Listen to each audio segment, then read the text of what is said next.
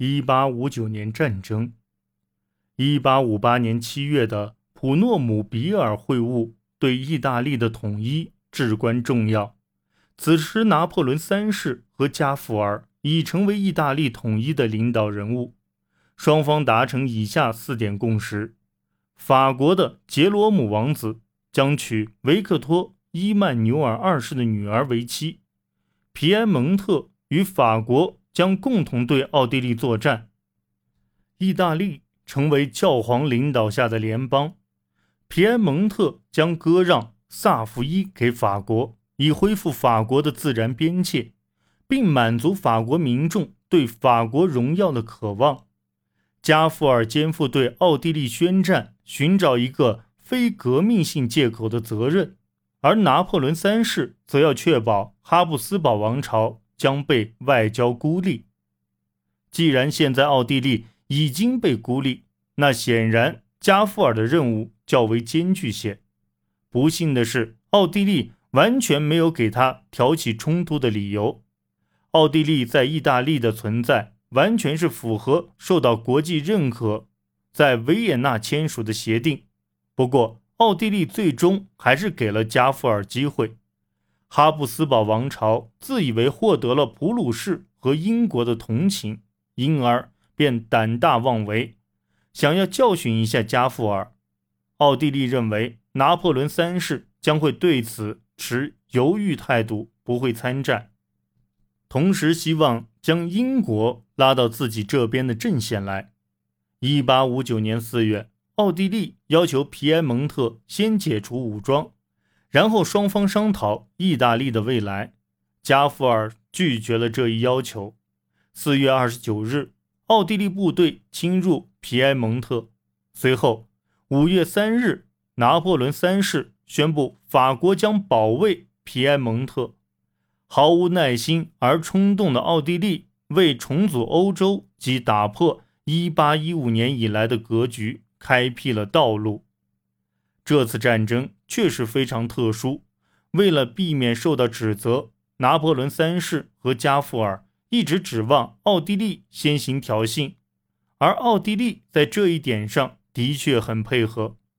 为了重建意大利，皮埃蒙特和法国与所有法律背道而驰。但他们却赢得了广泛的支持。六月，奥地利遭遇了两次重大战败。六月四日，在马珍塔被击败并驱逐出伦巴第。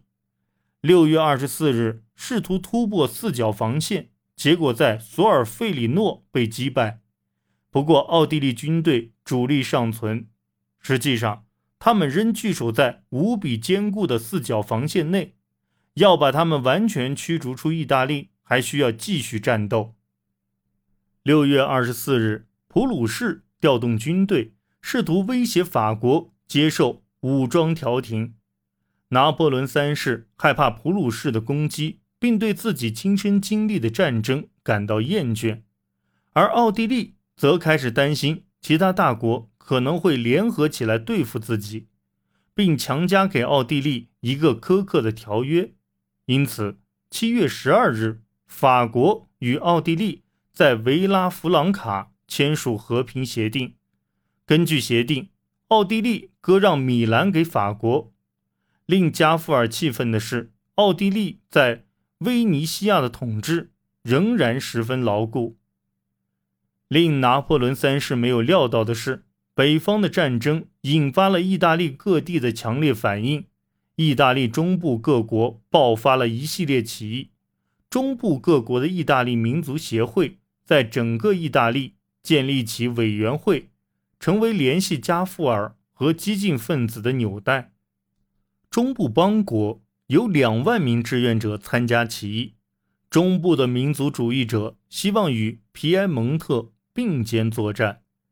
加富尔答应拿破仑三世在中部邦国以及尼斯。和萨伏伊举行公投，法国得到了尼斯和萨伏伊，皮埃蒙特则接收了意大利各邦国。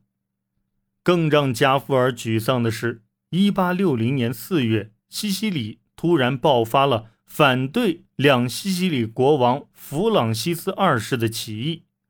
加里波第率领一千名红衫军从皮埃蒙特前往支持革命。令人不可思议的是，他征服了西西里，并进入纳布斯本土。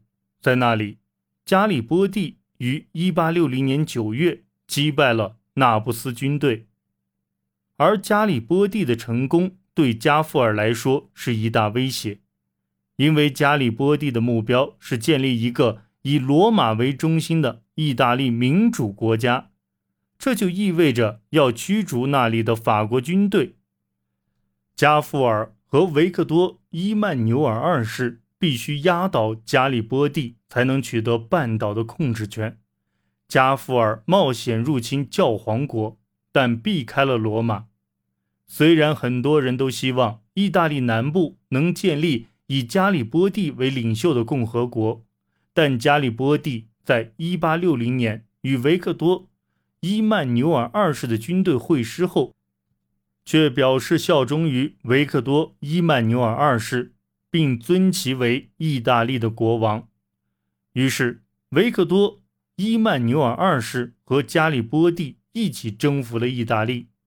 1861年3月，意大利各地除威尼西亚和罗马组成的议会宣布。维克多·伊曼纽尔二世为意大利国王，意大利建立。威尼西亚和罗马仍然被排除在意大利之外。要统一意大利剩下的地区，就要靠国际战争，而非民族主义。一八六六年，意大利支持俾斯麦领导的普鲁士对抗奥地利，在普鲁士获胜后，收回了除南蒂罗尔。和伊斯特利亚以外的威尼西亚地区，这一次，奥地利同样不肯牺牲其在德意志的霸权来换取对意大利的统治。同样的，他最后两者都没得到。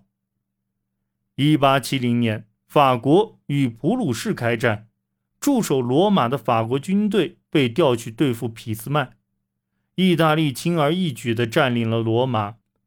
新意大利几乎已经收复了所有领土，但当时的意大利并不是1848年以前理想主义的意大利共和党人所梦想的那样。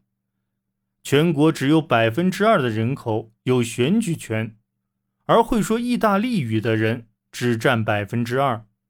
民族统一主义希望收复光荣的意大利领土仍然存在，意大利国内。有一种面对大国强悍的自卑感，人们希望创造意大利特色，将特伦托、迪里亚斯特及其他地方的意大利民族并入新意大利。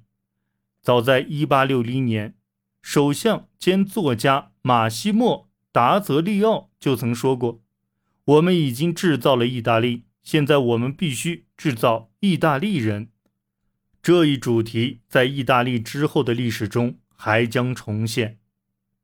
意大利人坚信殖民地和军事征服会使民众建立起民族认同感。